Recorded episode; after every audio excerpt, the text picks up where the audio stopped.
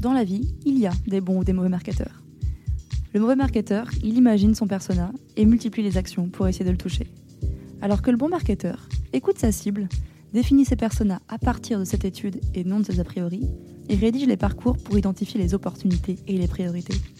Un bon exemple ici avec notre cliente Grace Peno.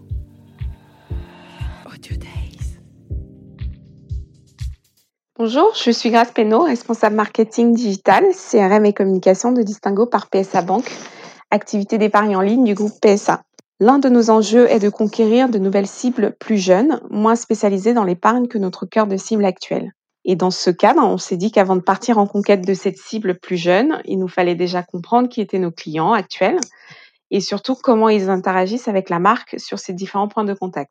Nous avons donc essayé euh, de construire en interne de manière schématique tous nos parcours clients, mais on s'est rapidement heurté à une difficulté et surtout, on est vite tombé dans l'écueil d'une cartographie des processus internes, sans vraiment en tirer un réel euh, enseignement, une réelle connaissance de nos cibles. Nous avons dû revoir euh, notre approche méthodologique en nous appuyant sur l'expertise d'Intuiti notamment, qui nous a aidé à définir les contours de l'analyse en précisant les grandes étapes du parcours, combinées à une étude qualitative menée via des tests utilisateurs et focus group. Cette approche nous a permis de comprendre euh, les irritants à adresser, les points de satisfaction client et surtout de dessiner nos personas euh, côté client, côté prospect et leur comportement d'usage type. En découle aujourd'hui une meilleure appréhension des grandes étapes du parcours utilisateur et son cheminement. Euh, révéler ces parcours a été très enrichissant et grâce à cela, nous avons pu, avec les équipes en interne, travailler sur un plan d'action en trois chantiers important pour nous avec des niveaux de priorité. Le premier autour de l'offre, euh, qui consiste principalement à casser les codes de la cible dans euh, la manière de leur présenter nos offres.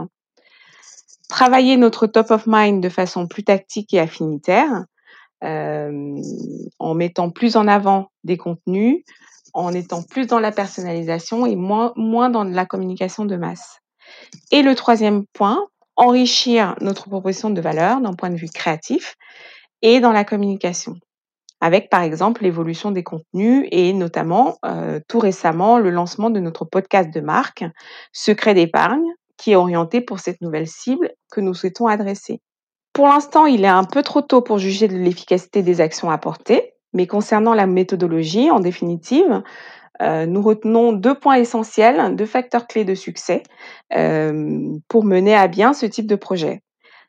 Le premier, mobiliser l'ensemble des équipes en, interne pour avoir une vision complète de l'ensemble de la chaîne. Le second, euh, éviter absolument de calquer les parcours à nos processus, mais bien partir des besoins du prospect, du client, en s'appuyant notamment sur euh, des, données factuelles euh, au travers des, tests utilisateurs, des focus group que nous avons euh, mentionnés tout à l'heure.